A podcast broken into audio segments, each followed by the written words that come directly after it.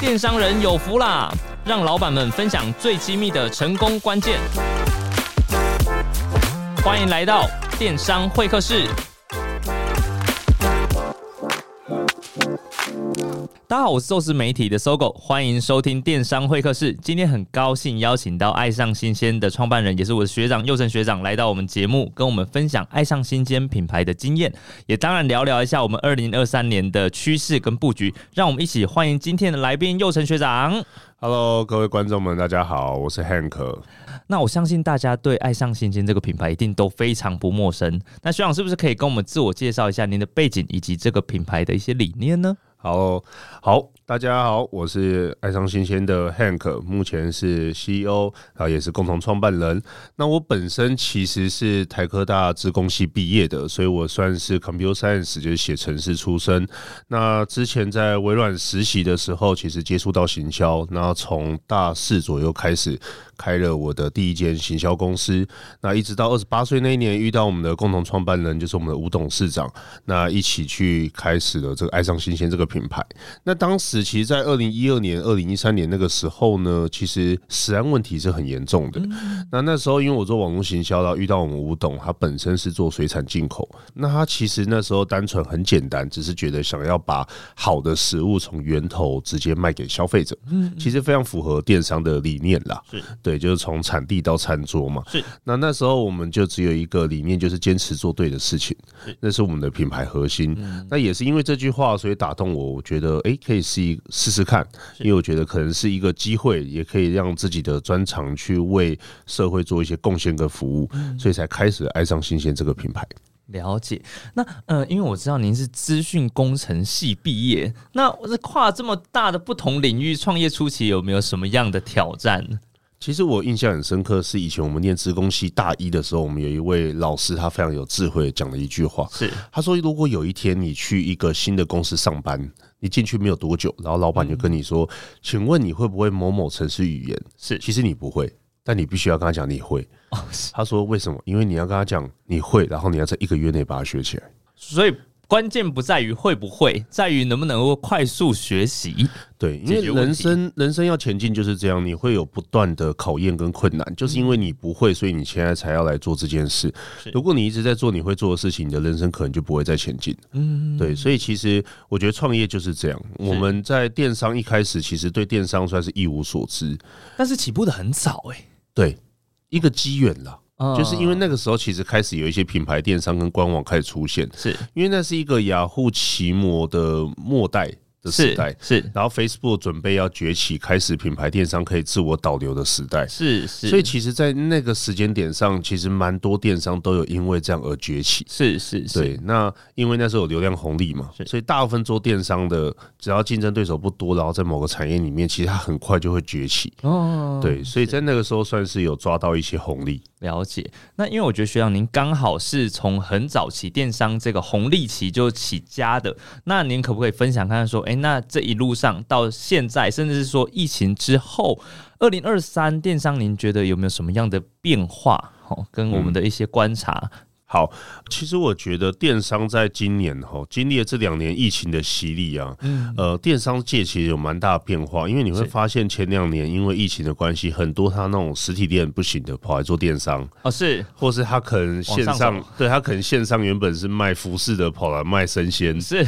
对，因为他不觉是得直播变水产直播，对对对，他可能觉得生鲜有生意做，但是很快的随着疫情的退烧、三级警戒的解除，这个很快大家卖生鲜的现象就也跟着解除了。但今年随之而来，其实就是通膨是以及景气的问题。是然后还有美股、美国很大的变动、嗯升息是，所以导致整个经济情况，然后再加上就是这个疫情在台湾算已经，其实应该讲算结束了，所以表示说疫情结束的情况下，其实大家可以感受到实体的复苏是很明显的，嗯尤其是高档餐厅啊、饭店啊，是甚至开始出国了。是对，然后实体哦红利感觉又有回来了对，其实我所有做实体的朋友都有跟我讲，他说实体的生意变好很多。 ，OK，很多是所以表示说线上的生意势必会受到冲击，因为在整体的消费下滑，这些消费又转向实体的情况下，那线上一定会受到冲击。是对，所以今年应该讲，我猜所有的电商应该在下半年都过得比较辛苦。嗯其实跟去年的状况有点像，去年也是三级警戒一解除之后，大概下半年也是有蛮明显的，跟上半年就有一段落差。是，对，那当然，二零二三年其实就是一个，我觉得景气其实你看现在各大科技厂都在裁员，我认为景气一定不会好到哪里去，这表示他们已经预测到，所以先减少支出，是那大家的消费势必会受到冲击，但当然不好的时机也会有人赚钱。是，所以一定就是说，你的产品的品质或让消费者购买诱因，嗯以及你的成本的控制，会决定了最后这个企业它是否能获利或生存嗯的关键在这里。了解。那我刚刚学长，您有提到这个实体，您有建议大家在二零二三年怎么针对这一块做布局吗？实体的部分有两种啦，第一种就跟人家结盟嘛，是就例如说可能他是实体店，但你你可以跟他合作。那通路的话要打进去其实是没那么容易的，嗯但反而是那种小型的连锁品牌，也许跟他们谈，也许是一种方法，哦，试是试水温是，或是一些市集或一些那种活动类的。是或摆摊之类的展场。那如果你是没有开实体店的经验，去贸然开的话，其实我看过很多人开实体店，最后结果不太好，原因大嗯部分来自于他初期投入太多。成本相对高对，光是装潢就先喷了很多钱， 啊，是是对啊，把营运的钱都花光了，哦可是能就很是难是成是功。是是，所以其实不管做什么生意，最重要第一个就是学习成本。嗯是然后第二个是你如何去掌握你的资金跟你的生存力，以是及评估获利的状况。 OK OK OK，了解了解。好啊，上半部的话，先感谢学长分享我们的创业历程跟二零二三年的趋势分享。那接下来的话，我们可能会 focus 在三个部分。第一个部分的话，就是如何规模化；第二个部分就是大家就知道，哎爱上新鲜它的系统是非常非常强的，不管是金物流哦或者是说一些冷链的生鲜啊这些的运输。好，第三部分的话，可能就是针对我们的品牌行销的部分。第一部分，我们听众想要询问的就是说，学长，您在创立多久时候遇到规模化的问题？那当时他又是考量哪些点，或是遇到什么困境，让你决定说我开始要扩大了？我们其实大概在第三年的时候左右开始遇到规模化的问题，因为第其实三年很快耶， 对，因为其实电商它，因为我们那个时候成长很快，对，然后那时候因为有电商红利嘛，是所以其实你推什么，然后在广告费成本不高的情况下，竞争对手不多的情况嗯下，其实你营业额很快就上去。那上去了以后，就会变成说，好，那你需要更大的工厂，是嗯你需要更多的人来做仓储物流这一块，是你需要更多的人来做广告，是或是去规划你的品牌跟产品的开发， 是所以这就变成说办公室就必须要搬迁， OK，然后必须要再花钱盖厂，尤其我们的仓库又比一般的来的贵，因为我们的冷冻厂造价不菲，嗯，像我们第一座厂就花了大概有一千多万，是是对，一千多万，一次砸下 去，对，一次砸下去就花了一千多，第一座厂，是所以其实你光看那个第一座厂这样砸下去一千多万，其实你以电商要能获利把它赚回来，其实这就表示说你的获利能力跟你的整体的规模一定要够，是，你才有是办法去运作这座厂。嗯，那你说有没有办法去租呢？如果今天你是传统一般的常温型的电商，其实是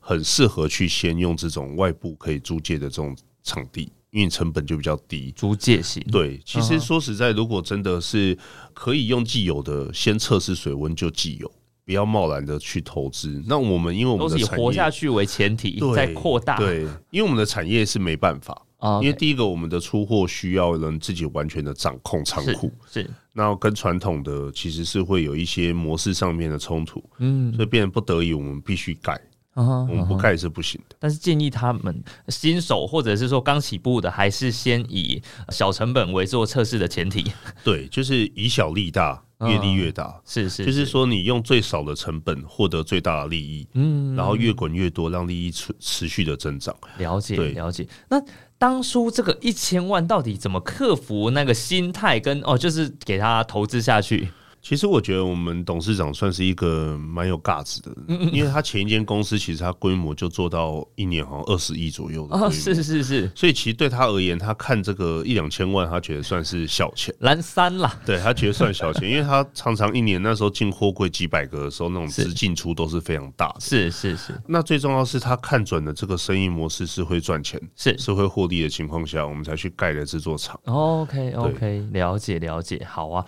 那我知道，除了我们家的官网跟投入销售外，其实希望你们也很常跟 KOL 合作。那我可以请教一下，爱上新鲜会如何挑选 KOL，还有你们跟 KOL 合作的这些美角是什么？ KOL 我们目前在观察，它有分两种，嗯、第一种就是它可能是自带流量，然后它比较费用比较高，是对。那另外一种，它可能就是素人，没什么流量，是嗯但是它拍出来的素材其实不错，或是还有少量的忠实粉丝。是那其实如果今天是那种比较高流量的，那就是一翻两瞪眼，到底下去是不是能赚回来？费用也相对不菲对，像我之前就有听过有同业，啊，是他他请某个很知名的，他光拍一部影片还买断他的权利，好啊像就花了快一百万。 ，OK 对 OK OK，但我觉得是真的是蛮厉 害的。对，那另外就是素人的话，其实他投资成本不高，但相对来讲，他们的素材怎么气化，这就是一个很关键的角度。对，是因为如果素人他经验不足，或者他没什么流量，但是拍出来素材却不如预期的话是，那这个钱也是丢到水里。是。那我们家现在主要会 focus 在哪一块？您说这两块的话，其实我们都以后面这个部分为主，是就是对找相对 CP 值高是，OK 因为我觉得我们的产业哈，其实严格来讲，食品其实不是一个高利润的产业。哦，毛利不漂亮对它的毛利其实是一个不是很好的产业，是以电商来讲啦，啊，是是对，因为电商的形态它会有一些既定的成本嘛，运费啊、广告费啊，但是食品其实它的毛利在不高的情嗯况下，客单价也不高。我可以直接帮听众问看看，这个毛利大概落在什么水位吗？其实我举一个最好的例子哈，一般来讲，传统的食品业大概他们的毛利都抓在二十到三十帕左右，是，所以你就大概知道，那美妆保养品其实你都知道，随便毛利都是八十帕以上。哇，像我昨天就有是跟一个媒体大佬碰面，嗯，然后他就有说，哦，他们卖保健食品，那个光是他们媒体通路的抽成，可能就超过五十趴。是是是是哦对，所是以你就知道它的毛利要多高。 ，OK。而且是了解了解，而且其实食品它能够比较性真的很高，呃对肉、菜、水果、其他的这部分，其实它确实能够呃市场上也很看，如果这里可能真的拉的太贵的话，消费者也感受得出来。对，没错。所以毛利确实是有一点困难点。那我会请教一下，市面上也有很多的团妈哦，最近期很红的哦，可能做这种分润的合作，那你们是以怎么样的模式合作？你们会自己养吗？还是会合作外面的？其实我们目前是有一些团妈的机制的，嗯，就比如是说他在某网站上买到某一个金额，我们就会退一定比例的现金的哦佣金是给他。是对。那另一方面就是这些团妈他们很厉害，可能就自己去组成了一些组织架构，就大团妈哇下面带小团这妈，是一个对，产然后帮忙嗯帮忙做分销的概念。是是是对是，是，那当然，外面也有很多的团妈团体，但其实现在团妈是非常的破碎跟分散，是就是说它可能有好几个，嗯哼嗯哼也就是说它可能有一个头，然后底下有很多团妈，然后是这个头呢，他帮这些团妈去接洽厂商，是然后他可能抽一部分，然后再剩下分给团妈。啊，但我觉得团妈市场最后还是有一个问题，就是他们还是会比价。比价对，第一个嗯他们还是会去做比价，第二个是抽成其实不轻。 OK，呃，那目前是落在什么所谓？其实听到的有一些可能三十啊、三十五啊、嗯，都有，嗯嗯，嗯对，但是富他喷塔一但样 嗯对，但是他又要求要很便宜，所以毛利就已经打折的状况下，又要被他们抽一手，对哦确、实是比较不难。所以除非你是原物料最原厂的源头，啊，是不然其实是很难做的。是是是，了解。OK，好，那我可以请教一下，如果您刚说到可能针对团妈 Carol 啊这一块的合作，有没有什么样的惨痛经验，或者说不符合预期的经验哦，可以跟听众朋友分享呢？其实因为一般来讲，吼，团妈其实你在跟他配合的时候，他都是抽成，抽成所以其实你也不至于会到损失惨重，顶多有就是卖就有对，没顶卖也多没就是有请他吃东西。啊，是因为你会寄样品给他嘛。顶多他卖不多，你就请他吃东西而已。那另一方面就是 KOL 的话，如果你花大笔预算，比较容易出问题。嗯那其实我们没有特别花过大笔预算，有啦，之前有跟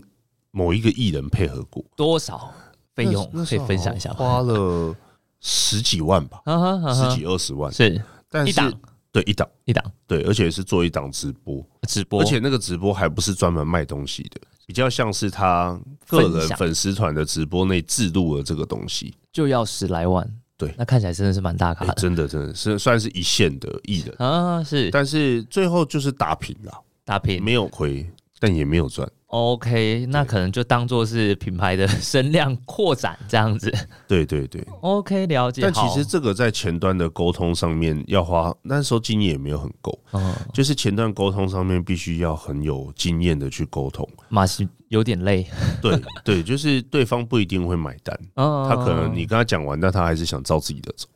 对，因为他大 咖嘛，了对，所以大咖的媒体艺人啊，或是 KOL 就比较会有这种沟通上面嗯的部分。了解，对好，先感谢呃学长第一部分分享了这么多跟 Carol 或者是说团妈合作的一些妹妹嘎嘎。那第二部分我觉得是我们爱上新鲜真的很大的优势，就是关于系统面哦，因为我们知道水产其实非常在意新鲜度，而且它的包装物流都求快。呃，求新鲜。那爱上新鲜如何维持这种物流的快速？因为三小时到货其实门槛，我觉得应该是相对高的。对，所以第一个其实哦，你要做到三小时，你一定要有集仓的能力。集仓的能对，力，就是你的货要必须都放在同一个仓库。那我们家又自己盖了，就说对，因为我们是自己盖的，那别人家没有，搞不定，诶、没办法，就是变成说它的仓库，如果它的货是分散在各地的话，是就比较难。嗯像这种三小时到货，以前 PC Home 跟虾皮那时候刚开始的时候，他们都有玩过这种模式。是，但你会发现他们的品相不多，嗯，是然后可以送达的区域也有限定，对，所以就变成是说，它实质上在行销上面的意义会比实际上真的应用来的多。那我们是全站一千多样商品，嗯都可以三小时。是那关键就在于我们的拣货速度够快，然后我们有计算过我们的仓库以及整体的这个距离跟分货的这个流程，是怎么样去控制这整个这个速度，是，才有办法去做到这个品质的控管。嗯，了解了解，嗯、因为我知道哈，就是我觉得像您刚讲的这个门槛都是相对很高的，有没有一些小建议可以给我们刚新手入门的一些电商们操作？哦，不管是在物流面，或者说可能仓储面的一些小建议，因为毕竟可能没有没有办法一开始就直接拿个一千万盖个工厂或者是仓储这样子，是其实现在在出货的速度上面呢、如果你今天是去租用那种外面的那一种仓储的，是，他会帮你拣货出货的，其实算速度都蛮快。而且蛮多家的，对，其实这个算很普遍的。是那其实，在入门门槛上算蛮低，而且它就是论件计费。对，所以你只要毛利够，然后运费你算过是 cover 的过去，嗯嗯嗯其实基本上这个没有什么太大的问题。大部分都是可能，如果是宅配，可能一天就到了；嗯如果是那种比较品质比较好的，啊，如果是 Seven 全家那种，顶多就是三天内就会到。嗯如果超商，了解，对，那通常会等很久，大部分来自于它这个厂商供应商自己没有备货。嗯。所以货不在台湾。了解，对了解。好，因为我知道我们家系统面除了这个仓储物流之外，还有一块很强的，其实我们家的客服对是一大优势，可以跟我们介绍一下吗？好，呃，客服其实现在大部分大家都习惯用线上，嗯，嗯对，，或者是用机器人。是但是因为我们家他在买这个生鲜类的东西哦，他其实比较多问题，就是是说煮啊，怎么煮啊，收到的时候东西的状况啊，到底是物流的问题还是出货的时候的问题，这些其实需要很多的人为去判断。是那像我们家的退货率算是蛮低的， OK，，对，哇，生鲜一定要压低，因为退回来对基本上可能也是很难再销售，是。嗯，那消费者会退货，大部分就两个原因，第一个就是图文不符，是收到的东西，他觉得诶跟他想象不一样，或是跟照片上不一样，是是然后有或是东西有问题。啊是那、第二个可能就是他自己吃了觉得不满意或感官上的问题。是对，是，那大部分这两个问题，其实如果客服去处理的好，去可以去有效的去跟客人沟通或安抚的话，是其实大部分的客人其实是可以理解而且可以接受的。 OK，对，那同时搞不好他还因为这样跟你又再多下两张订单。了解对，了解所以我们在客服上面，我们不是只有用线上，我们也有做电话客服。电话客服对，所以它成本应该是高的吧？其实就是人事的成人本，事的但你在训练人员来讲，算是成本相对会高一些。对，因为你必须要培育出厉害的这些客服人员。这一套教育训练是怎么起来的啊？嗯，其实我觉得第一个核心吼，是我们一定要先找他有客服经验的人进来。是那第二个是开始去把产品条列式的，诶、就是要列一些 SOP，比如嗯说哼什么样的产品它可能是会有什么样的问题，是然后跟客人的应对进退，跟我们用什么样的态度去面对是客有人。很完整的一套 SOP 可以去处理，对对蛮多问题对，的我。们的客人大部分对我们的客服都是赞赏有加，嗯，对，因为我们是以尽量是以客人为主啦。是是了解。那我可以跟您请教一下，有没有使用哪些系统，或者是说这种行销线上工具，针对我们行销或客服等等，或甚至营运方面的 ERP 也好，或者说 CRM 等等的工具类的？其实目前我们没有特别去用哪一家系统，因嗯为我们的系统几乎都自己写 的。那我们需要什么门槛更高了。 对对对，因为自己做的系统的好处就在这里。我们家自己也有内建工程师，有有有，我们自己有一个工程师 team 这样，是是对人数不多啦，但嗯哼是效率算蛮好的。了解。那就是什么需求自己人自己写比较快。嗯，那其实我觉得大部分的问题在于说，不是工具的好坏的问题，而是使用者，就是到底操盘的人他知不知道说，诶，这个东西到底我们需要什么，用在哪里？方向是什么？解决什么对，问因为题？其实我看到外部有很多很好的工具，可是如果今天行销人员或是本身主事者他对这东西不够了解，嗯那或是他不愿意尝试的话，其实也很难去发挥它的效果。 OK 对 OK 那 OK，对我们而言，你可能捞很多资料，但其实对我而言，我也是一样，我就 email 捞出来，或是是是电话捞出来，就可以发简讯或是下广告了。 是对，其实是一样的概念。 OK OK，了解。好的，规模化谈完，系统也谈完之后，我们最后想要跟学长聊聊我们的品牌行销哈，因为我们大家知道，其实很常被爱上新鲜的广告打到。那爱上新鲜最近有没有做哪些行销活动的推广呢？哇，太好了，刚好可以制度试一下。哎如果今天哎、这一集如果播出的话是一月，那大家还没买年菜的话，是可以来我们网站上买年菜。因为我们有买年菜送出国的活动，对，就是有送五国的 机票，对，就是亚洲啊，就是韩国一次到位就对对了韩这个国、证日本，然后马来西亚、泰国，是是对，是，然后新加坡哦，五国的机票我们会抽奖，对，所以我们会在过年前抽一次，跟在一月底的时候再抽一次。了解。那不止年菜啊，来我们全站上买东西，我们都会抽这样子。了解了解，那有没有跟其他的一些业合作，或者是说联名款的一些商品操作呢？呃，有我们有跟一些主厨，比是如说像阿基斯，嗯，嗯，对，类似像吴吴秉承。是对吴宝春哦这一类师傅去合作一些礼盒，以及一些比较特殊的一些大菜，是但是它是做小家庭份的，是，小资族就可以买的。怎么会有这样的概念，想要跟这些可能 IP 合作？呃，因为其实现在消费者在买东西，他们不是只是看产品，因为产嗯品太多了。但是如果今天是这个师傅他们主厨研发，因为是你平常看他们做菜很厉害，但你想要吃到他们做的菜很困难。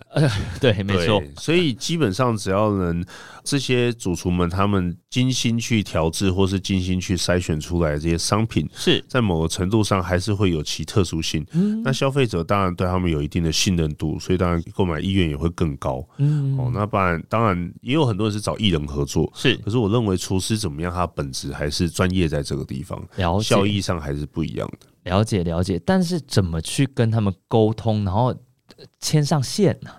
这个其实真的很靠机缘，啊或机是或是是人脉跟关系，因为是他们其实大部分都有经纪人，然后或是嗯他们都会有专属配合的厂商，哦，是所以其实你要切入或重新跟他谈，然后你本身如果知名度不够，或是你等级规模不大，他也不一定会理你。是对，所以这个中间就是变成你怎么去善用你累积的资源或善用周遭人脉这件事情是很重要。让一加一大于二的这种概念，对，但同时你自己要做的还是要有一些本的、不然怎么会吸引他们合作嘛？是对，不是？就像你今天要花一千万请蔡依林，蔡依林也不一定理你，因是为他会怀疑你出不出得起一千万。了解了嗯解了解，好的。那希望我可以请教一下，就是关于您观察到、我们家一路以来的行销布局，还有啊，最近其实我观察到蛮多品牌哦，可能开始跟一些大的艺人合作，甚至从台湾到。韩国也好啊，日本的一些艺人合作啊，您观察这些布局的话，有没有什么样的一些见解？其实我觉得电商吼，它的核心还是来自于说，你今天做的任何的广告，你是否能获得获利回来。是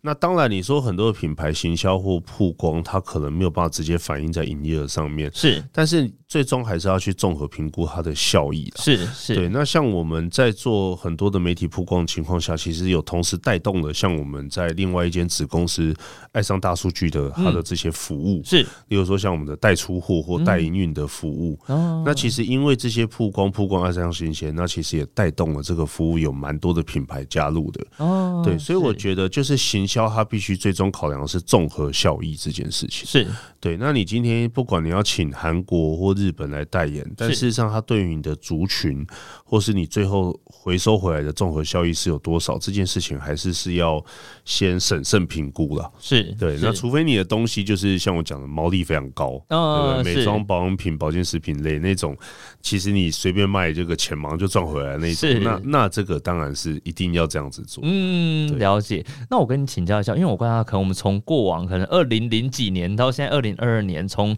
行销工具，不管是从广告、FB 广告、Google 广告，然后可能有一些社团、直播、团妈哦，甚至开始这些抖音、d c a r 那您观察近期有没有哪些比较好的一些发展空间的工具分享给听众呢？其实目前的主轴，大部分台湾流量还是在 Facebook 手上。嗯，对，那那我觉得这个关键点在于说，因为大家主要的购买力比较强的族群都在上面。那当然，是有些人说 IG 啊、抖音啊，其实你会仔细观察就发现，他们大部分都是年轻族群在上面。 ，OK 那 OK，年轻族群的消费能力当然就会有一些影响，因为毕竟学生嘛。是那当然，你说某些产业就很适合在上面，比 OK，如说像嗯 IG 可能都是年轻女生在上面。是那如果是一些年轻化的品牌，一些美妆啊、服饰啊，也许在上面效果就会不错。是对，所以还是要看你的产业别跟产品。了解那，如果像抖音这种，可能都是年轻人，然后男生女生都有，那可嗯能它游戏类的广告就很不错。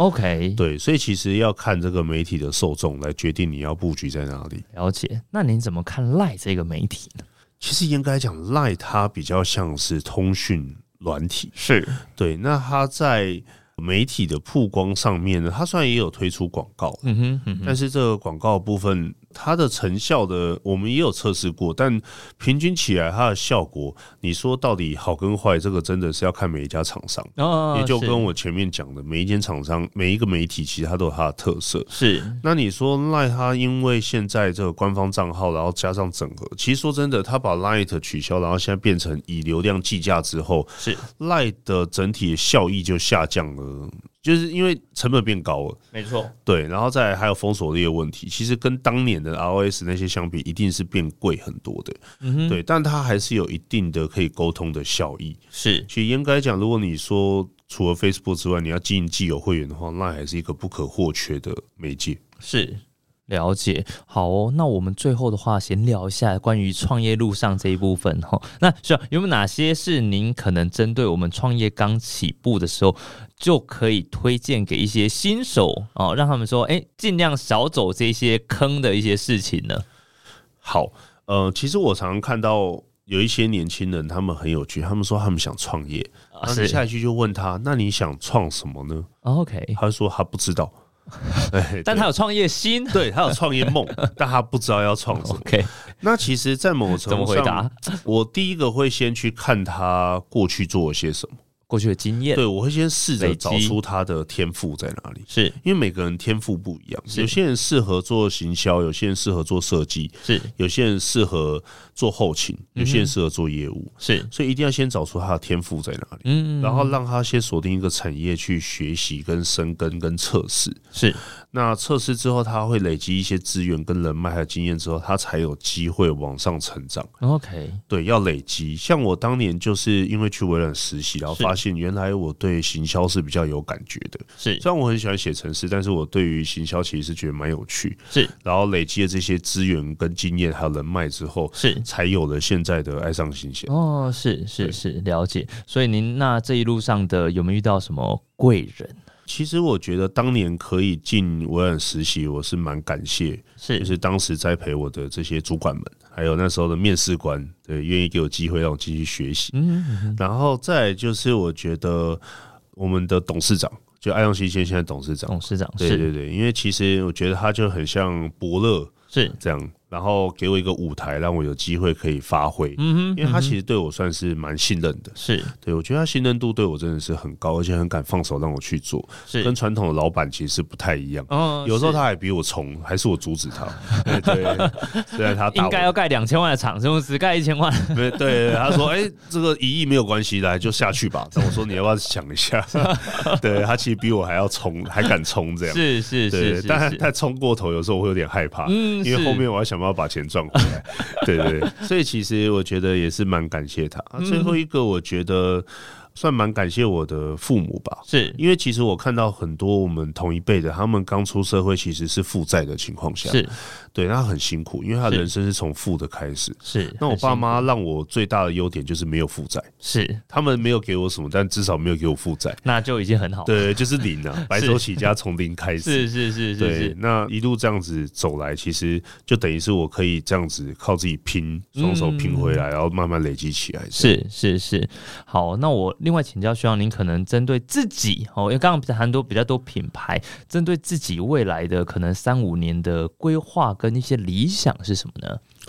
呃，我现在目前爱上新鲜这边就是会继续营运，然后因为我们目前有将近两百万的会员，是那我今年的策略就在思考，我如果呃有这么多会员，嗯，然后可能外界也觉得我们是这个领域的第一名，是那我们就会思考，那我们要给予我们这些会员什么样第一名的产品？哦是所以我们就会找很多第一名的品牌、第一名的这些 IP 来合作， OK 或 OK，第一名的产品是来做一个串联，是然后来带给我们消费者更多好的体验跟嗯好的商品。是是那同时，我们也有在持续的评估扩厂这件事情，因为我们认为爱上大数据那边的代营运跟代出货这样的服务模式会是趋势。哦 OK 对因为 OK，台湾的需求求还很大，但是目前是供不应求的。是对，所以我们会继续去拓展这样的生意，但需要更大的厂房。了解对， OK，那同时我自己个人是有在。做一些教育类的课程，嗯就是有在开一些课去，或是做一些领导领袖的那种课程的分享。